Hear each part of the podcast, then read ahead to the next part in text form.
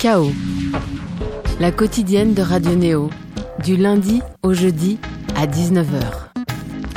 Bonsoir à toutes et à tous. Bon début de semaine sur Radio Néo et sur KO depuis le 95.2 à Paris, le 100.0 à Bourges et le 94.8 à Toulouse.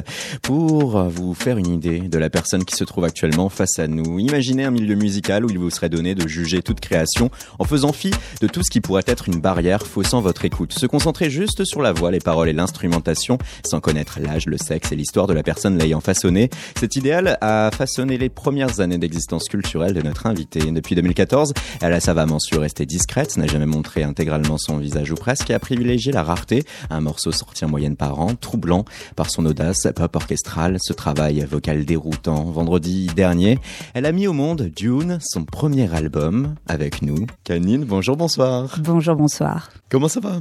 Ça va, ça va, très bien. Honoré de pouvoir converser sur la durée. Moi, honoré. Oh, eh bien, ma foi, on va rendre l'appareil en diffusant déjà Laughing, ce morceau sorti en 2014. Et c'est là, avec ce morceau, que Canine prit officiellement forme.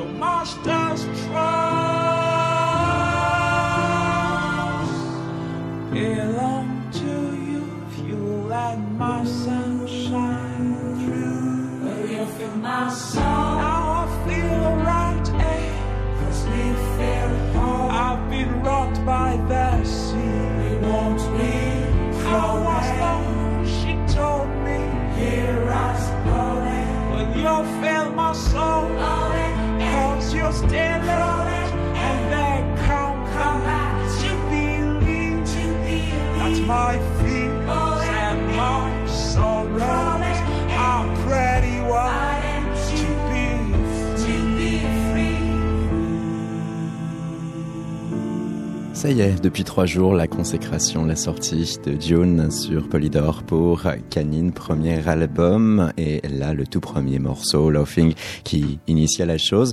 Tu ne t'es jamais trop étendu sur ta vie ou ta personne, tu t'es toujours bien gardé de faire dévoiler via une équipe média une biographie officielle en disant que seule la musique compte. Alors dans cette première partie d'émission, Canine, on va intégralement respecter cette volonté. Et avant d'aborder la philosophie de l'album euh, de front et pour mieux apprécier ta démarche, ben on va débuter avec ce morceau déjà, euh, Laughing. C'est euh, du coup euh, sur l'album Dune. Et tu peux le dire, je rigole toujours quand mon cœur se sent léger. C'est la quête de soi, ce Mhm. morceau? Ouais, c'est ça, c'est la quête de soi, c'est aussi euh, le fait de se faire euh, réparer, entre guillemets, par les éléments, notamment la mer. C'est aussi les dialogues intérieurs. Il y a déjà euh, donc un cœur, euh, une voix qui est un peu plus lead. Euh, voilà, il y a un peu tout ça dedans. Parvenir à se détacher aussi de ces chaînes qui nous emprisonnent. C'est ça, ouais. C'est vrai que tout l'album est et un petit peu empreint de, de, ça, ce morceau aussi qui était le premier morceau donc que j'ai écrit, c'est-à-dire euh, le, le, combat, quoi, la lutte euh, et un combat qui soit tant social que euh, personnel, un combat avec soi-même aussi. La lutte contre soi-même déjà aussi et contre les autres pour réussir d'une part à vivre et avec un peu de chance aussi à se sentir allégé, ouais. Allégé. Ouais, c'est ça. Après, quand en tout cas c'est un combat contre les autres, c'est plutôt un combat social. L'idée c'est de d'essayer d'être le plus juste possible. Donc s'il y a combat euh, pour être juste, il faut qu'il y ait combat quoi. Je prie pour être libre. Que tu fait au cours du refrain.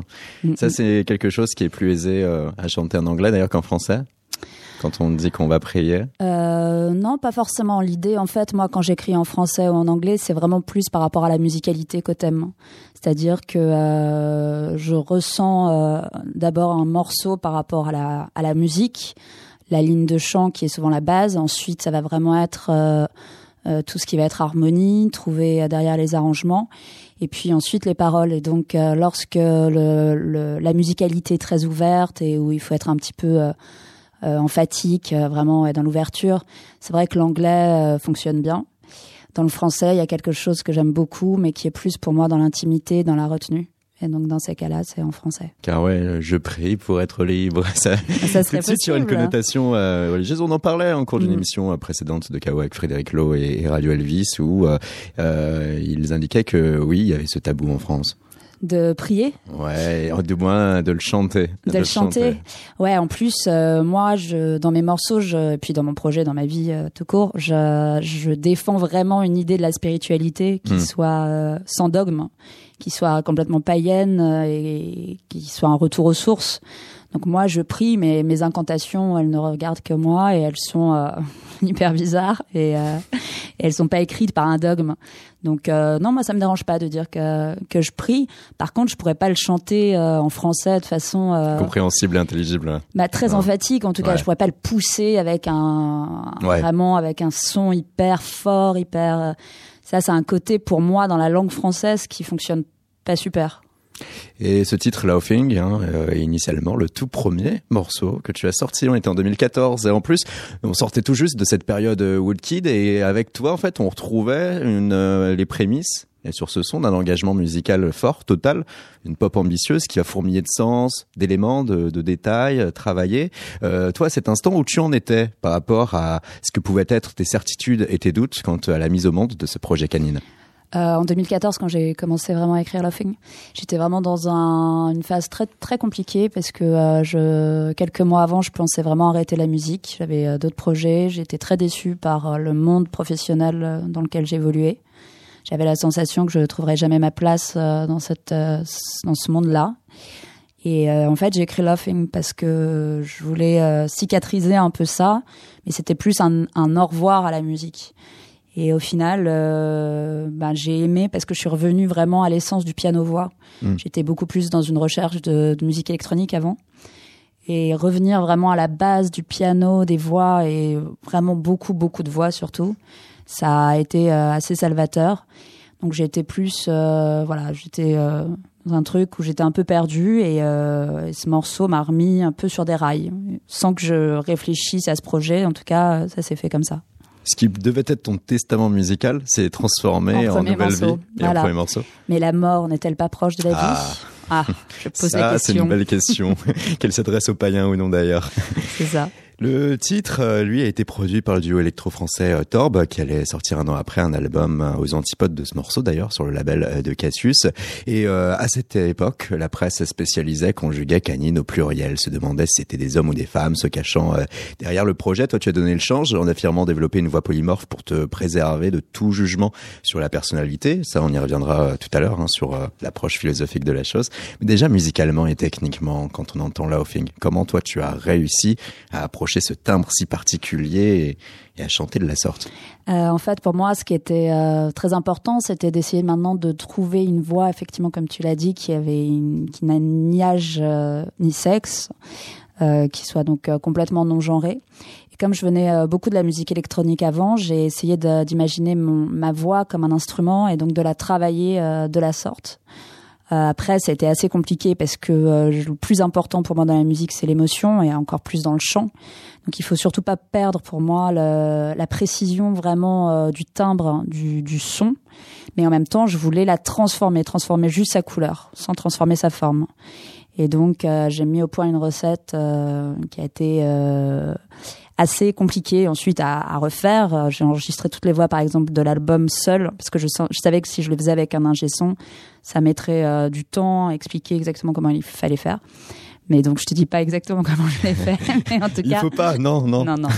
non après, voilà, c'était vraiment cette idée-là. Et en plus, j'avais la sensation d'avoir cette voix en moi. Parce que c'est vrai que c'est très étrange. On a tous qu'une voix. En plus, mm. on est monophonique. Donc, on a vraiment qu'un, qu'un timbre. On peut faire qu'un son mais en nous, il y a forcément plusieurs personnalités, on est plusieurs, et, euh, je me suis dit, j'ai pas envie d'être toute ma vie qu'avec ma voix à moi. J'ai envie de trouver aussi une voix qui, euh, qui existe en moi et qui euh, et qu'il faut que je, je, je, je mette au monde, quoi. Ça a dû prendre un certain temps, ça. Ouais, ça a pris un certain temps. Et euh, mais une fois que le processus est lancé, ensuite euh, ça va, on sait où on va. Mais le, le, le, fait de la chercher, ça a pris un certain temps pour vraiment garder la précision du timbre. C'est ça le plus important pour moi, pour qu'il y ait de l'émotion. Et puis en plus, euh, sur un, aller sur un travail introspectif mm. qui te permet de dégager de nouvelles voix de toi. Mm. Euh, et puis quand on s'entraîne comme ça, j'imagine que c'est pas juste chanter à haute voix et attendre que ça arrive.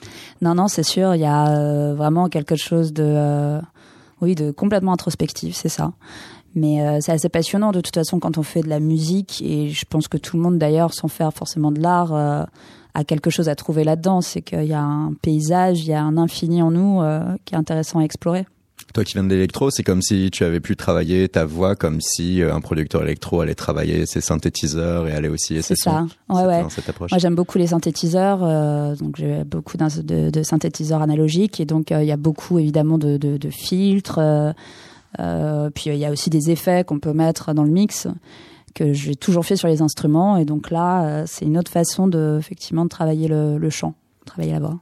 Oui, parce que tu arrives à ce résultat et à cette texture qui fait qu'on ne pouvait mm. deviner ni ton voix, ni euh, finalement euh, du coup ton sexe, qu'on ne pouvait mm. deviner non plus s'il y avait bien une ou plusieurs personnes, car il y a aussi ce travail sur la voix euh, très fort, la présence aussi de choristes qui se fait sentir, notamment sur les aspects live. Et avec ce son, Loafing, donc, il y a une image musicale fidèle de ce qu'est Canine et le piano un instrument dominant toujours. Voilà, c'est ça. C'est ça la, base en fait, c'est de revenir euh, à, à ce qui est pour moi en tout cas le plus important dans la musique. Et c'est en ça que pour moi ça ressemble un petit peu à de la, de la pop quand même. C'est euh, l'efficacité de, de, la ligne instrumentale. Et pour qu'elle soit euh, le plus mise en valeur, souvent il faut un peu dépouiller d'arrangements. Alors après il y a d'autres morceaux évidemment, il y a beaucoup beaucoup d'arrangements parce que mm. j'aime bien quand même en mettre des caisses quand il y a besoin. Mais euh, des fois, de revenir à un piano-voix avec juste euh, des silences et des Quelques choses assez cordes par-ci par-là, c'est bon. Mais hop. C'est revenir à, à l'essentiel, au fond. Quelque chose de bien organique. Ouais, exactement, ouais. Un autre morceau et une toute autre histoire tout de suite sur Radio Neo. On écoute Sweet Sway issu du premier album de Canine, June, qui est sorti vendredi dernier.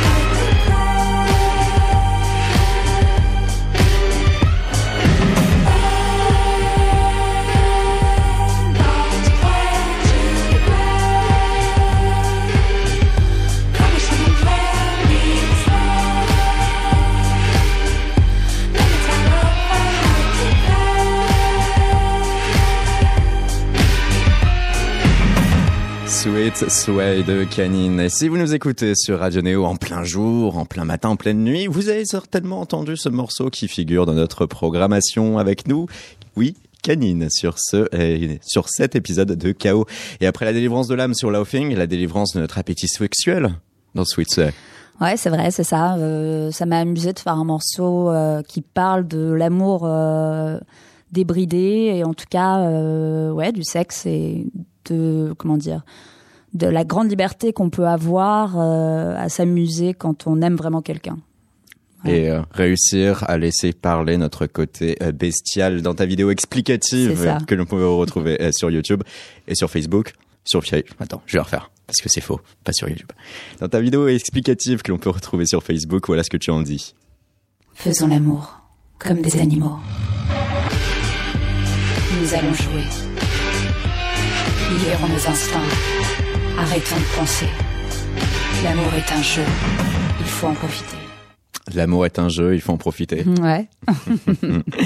Il y a un clip euh, réalisé par euh, Elred Niels Euh, sur Sweet Sway, ouais. Mm. Tout à fait, ouais. et qui nous donne à voir 15, cette femme en mouvement euh, permanent et faisant encore avec tes propres mouvements dans un décor assez énigmatique. Ouais, Et avec en guise de chute un cheval blanc qui se promène, presque ça. laissé comme une offrande. exactement. Quel sens tu en dégages? Euh, moi, il impor- important pour moi, et c'est important depuis le début du projet, que lorsque je communique avec euh, Canine, j'utilise beaucoup l'image du collectif et du collectif féminin. Donc, euh, il y avait le côté meute qui, dégage une force, quoi. En tout cas, que ce soit dans le live ou dans les vidéos. Pour moi, quand plein de femmes s'unissent et font des mouvements ensemble, il y a une force, quoi, qui se dégage. Donc, il y avait ça. Ensuite, euh, dans Canine, au niveau de l'es- l'esthétique, je suis très attirée par tout ce qui est futuriste. Et dans ce parc, euh, qui est le parc dans lequel je jouais quand j'étais petite, qui se situe à la Courneuve, euh, il y a ces statues que j'ai toujours adorées. Et donc, on a tourné à cet endroit. Puis à la fin, on s'est demandé comment conclure le clip. Je me suis dit que quoi de mieux qu'un cheval blanc qui débarque là-dedans. Et on voit ce V de former dès le départ du clip qui correspond à ce qui pourrait s'apparenter comme un logo, comme euh, un signe distinctif qui fait également la pochette de l'album. Mm, mm. On retrouve cet aspect un peu chamanique. Ouais, c'est ça, c'est un emblème pour moi. C'est c'est pareil, c'est un logo que j'ai dessiné euh, en, en essayant de, de penser à ce qu'était une canine. Donc évidemment, il y a ce côté de, de dent qui est un peu pointu, mais qui est un peu cassé aussi.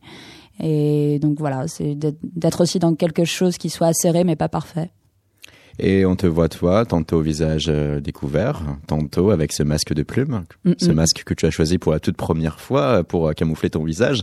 Et on peut y venir à cette histoire. 2016, Ouais, deux ans après le tout premier morceau, tu as bravé pour la première fois le confortable anonymat de production lâchée sur Internet pour aller à la rencontre de ton public, convertir l'essai en un concert. C'était l'église Saint-Eustache, c'était C'est ça. 2016. Énormément d'engouement, ça a fait le plein Mm, d'ailleurs, et même des médias euh, très généralistes comme euh, CNews euh, en parlait en copiant-collant ce qu'indiquait du coup dans l'équipe de communication. Voilà, c'était le moment de dévoiler le mystère canine. Et à ce Mm. moment-là, tu t'es présenté avec ce masque de plume. Oui, c'est ça. C'était euh, c'est un masque aussi que j'ai j'ai fabriqué en fait. Je me suis demandé comment réussir à créer un objet scénique visuel qui puisse ressembler à la musique.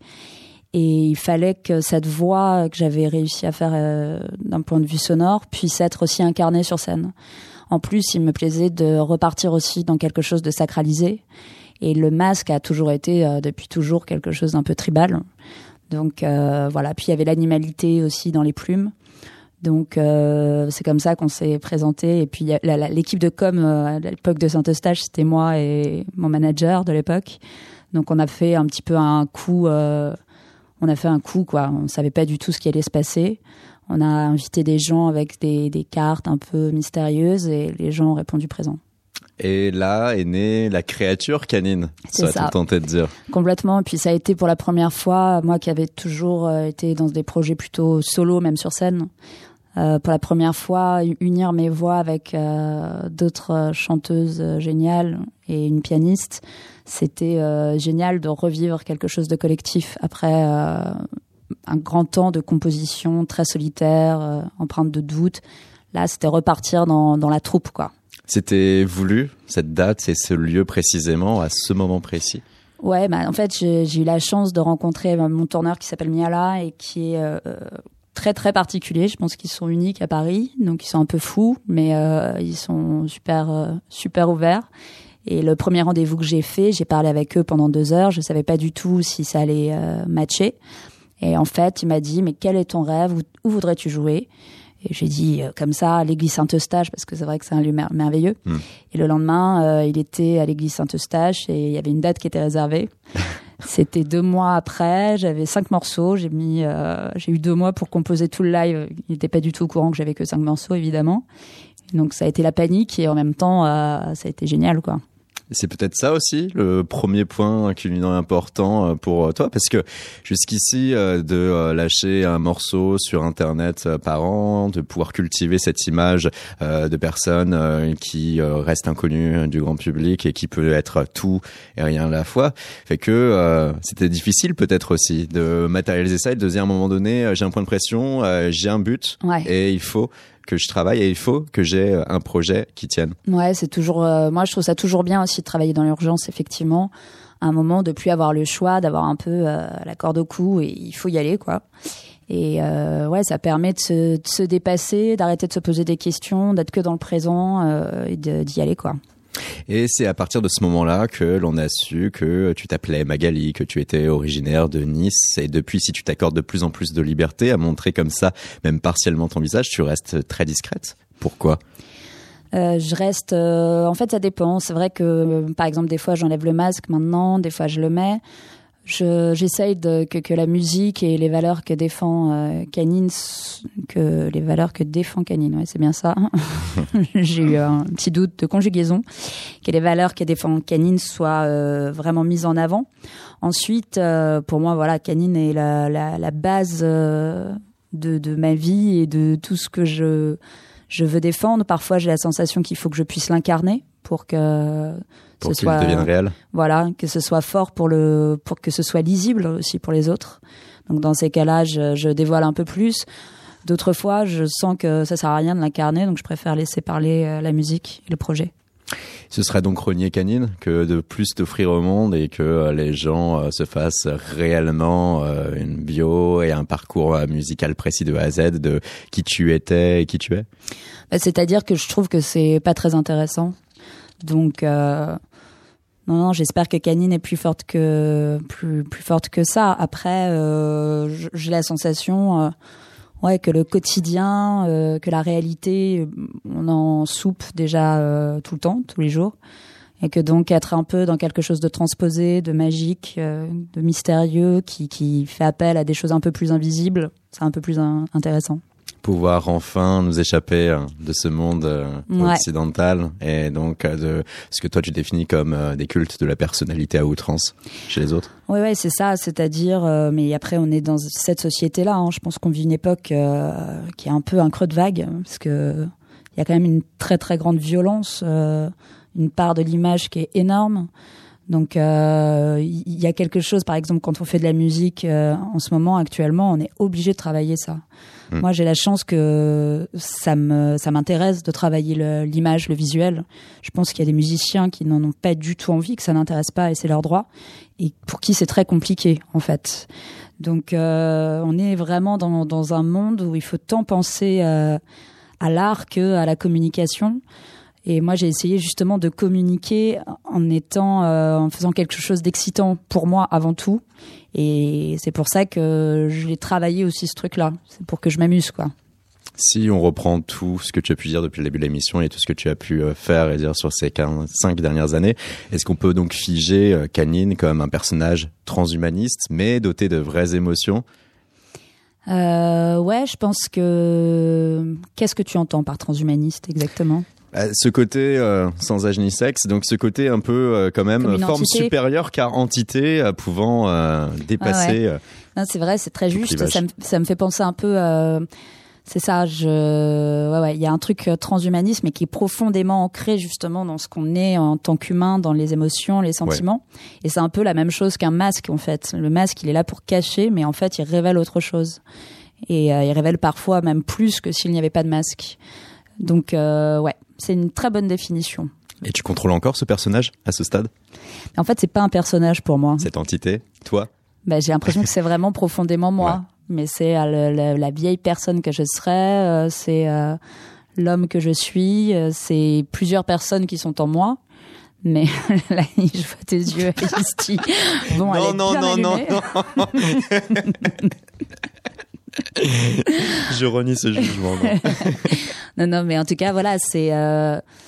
Euh, j'ai la sensation que quand on, on pense personnage, ça enlève un, truc de, de, sincérité. Ouais, ouais, ouais, c'est vrai. que j'ai la sensation que Canine mm. est plus moi que quand je vais faire mes courses et que euh, je suis euh, en Magali de tous les jours.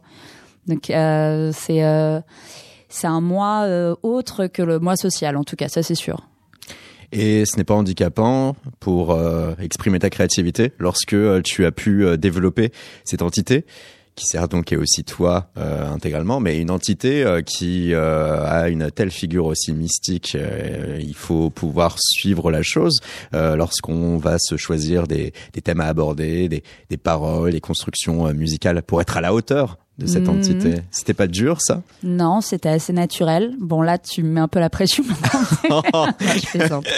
non, non, c'est, non, non, c'était très, non, non, c'était naturel c'était je pense que c'était beaucoup plus facile pour moi que si j'avais été juste euh, ce que je suis au quotidien donc euh, finalement c'est une façon de m'exprimer qui m'a permis de de, de, de mieux m'exprimer je pense que cette phrase faudra l'enlever, mais euh, oui. mais non, je trouve que c'est tellement, c'est sincère. Ça c'est sûr, c'est sincère. C'est pas super bien dit, mais c'est sincère. Ce que tu exprimes, on y vient après ce morceau. Twin Shadow, Canine, l'invité de Néo de Chaos.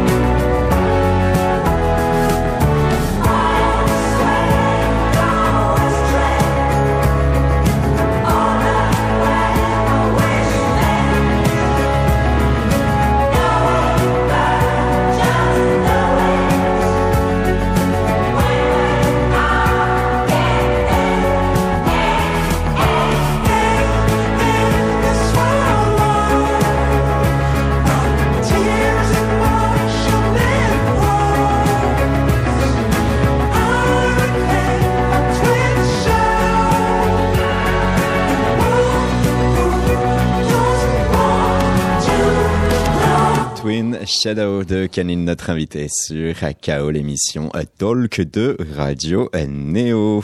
Canine, tu as donc pu faire vivre quelque chose qui va au-delà de la musique avec cette entité et June récompense un album par contre qui va être quand même bien aussi ancré sur une approche personnelle euh, si euh, on va sur euh, les thématiques et les paroles en général et si on redonne alors pour la première, je vais te donner également le titre, comme ça, ça va permettre de poser les bases de notre petit jeu. Alors, il y a avec le morceau Temps, l'acte Ouais. de grandir et de vieillir physiquement. C'est ça. Tu veux que je, Ouais. je- j'en parle un tout petit peu? Allons-y. Oui, c'est ça. En fait, Temps, c'est aussi euh, un morceau qui parle de euh, l'hypersensibilité. En fait, j'ai appris euh, il y a peu de temps et ça m'a assez rassuré qu'il y a à peu près entre 10 et 12% de la population française qui est hypersensible et donc euh, qui, pour le coup, euh, n'est pas du tout prise en compte dans cette société.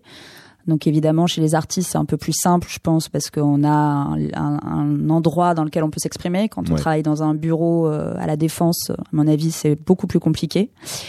Euh, et donc, tant il parle du fait que quand on est enfant et qu'on est hypersensible, on a la sensation de, de s'en prendre euh, pas mal dans la gueule, et qu'au final, quand on grandit, on a la sensation d'être toujours un enfant, de pas s'être, euh, de ne pas s'être endurci. Et donc, euh, ça parle, euh, voilà, de cette hypersensibilité qu'on a depuis enfant, mais qu'on continue à avoir, et qui, au fond, au, au bout d'un moment, il faut se dire que c'est une force, même si c'est pas évident. Le pardon. Le pardon. Donc là, je dois chercher. euh, Waouh. Le pardon. Un titre qui porte bien son nom. Tu ne pardonnes pas en fait. Ah, c'est bon, forgiveness. ouais, merci. Donc euh, oui, ça c'est un morceau euh, qui est un morceau que j'aime bien parce qu'il a un certain mauvais esprit.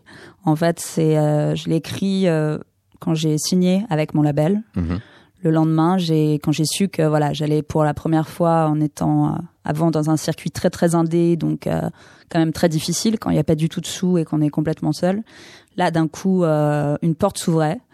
Et En euh, l'occurrence Polydor, en donc euh, tout de suite Polydor. euh, tu quittes l'indé pour une major. Voilà. Enfin, je- oui, oui, c'est une major, mais euh, c'était vraiment une équipe euh, artistique que j'ai suivie, notamment un, un patron de label qui s'appelle Stéphane Espinoza et qui lui aussi vient de l'Indé. Donc on a un discours, on se comprend quoi.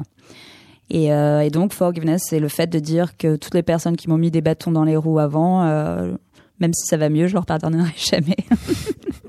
Donc c'est vraiment un certain bon esprit, tu peux le voir.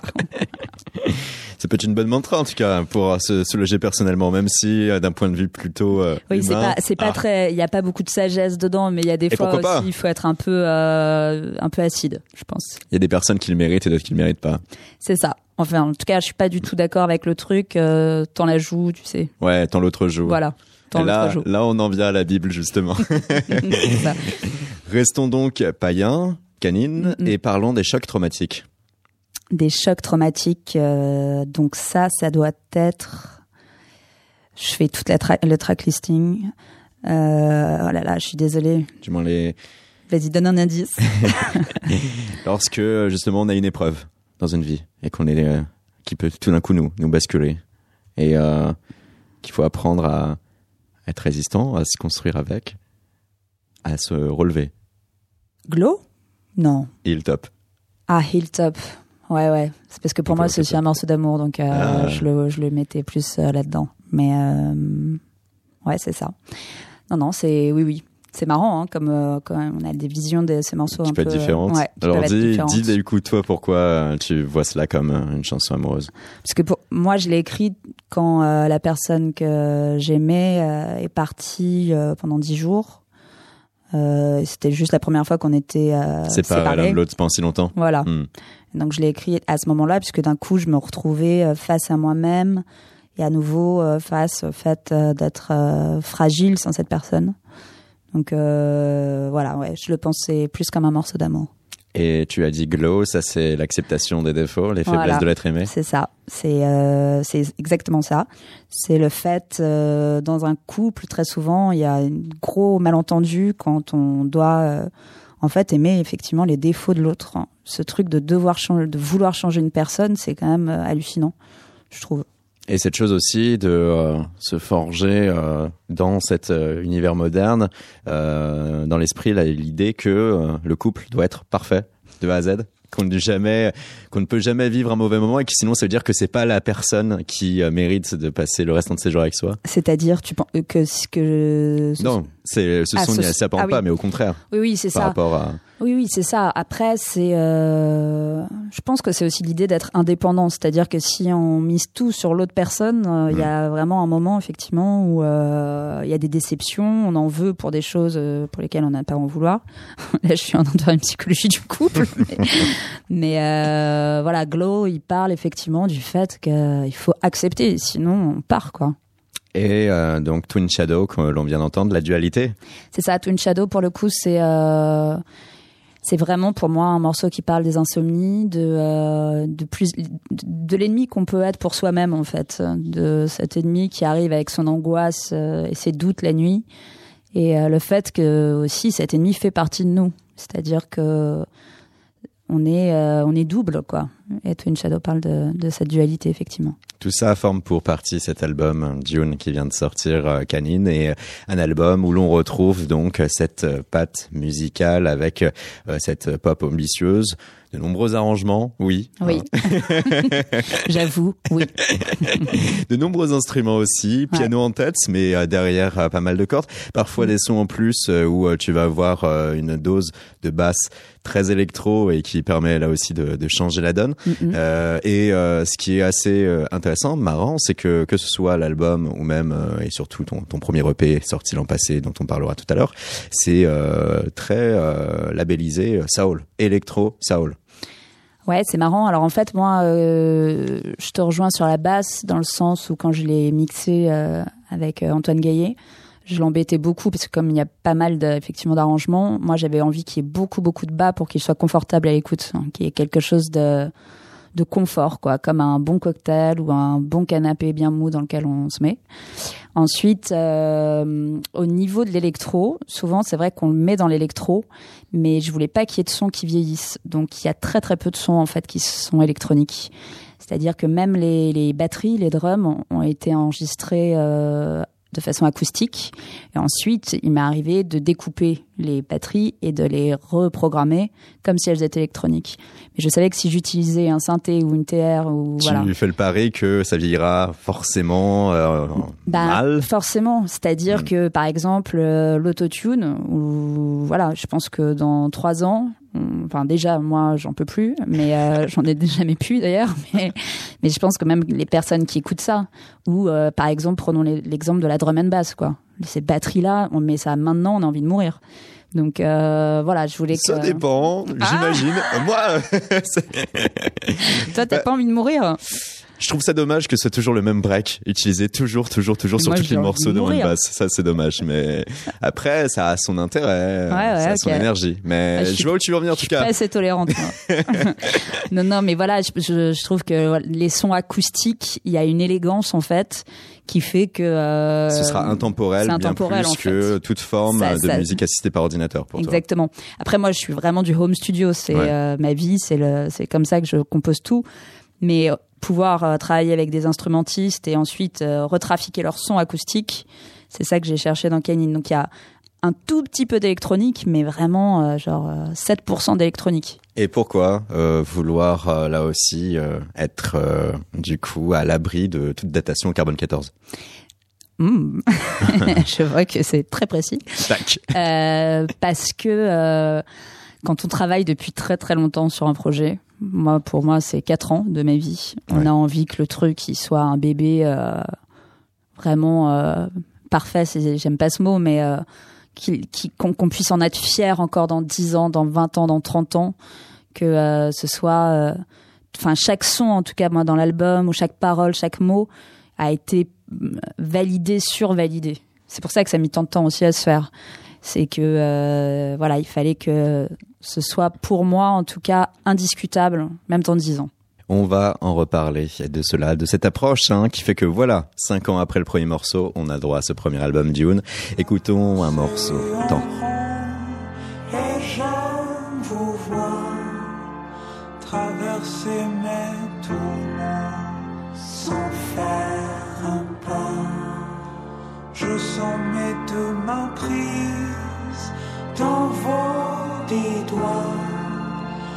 Les étreintes sont soumises et font les proies. Oh,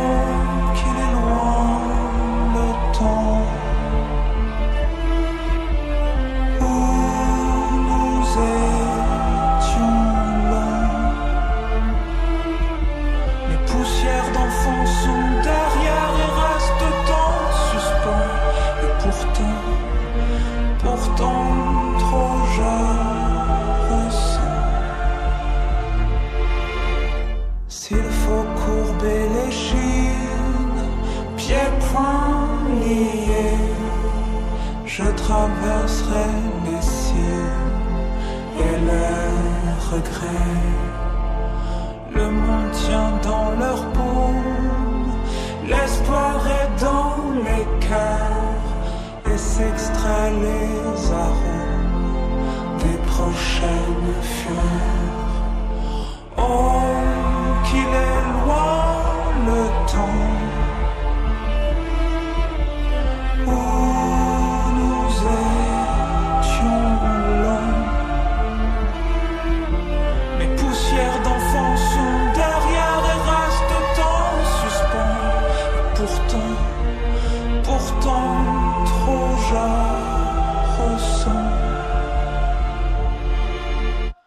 Maintenant, maintenant, je mens. Maintenant, maintenant.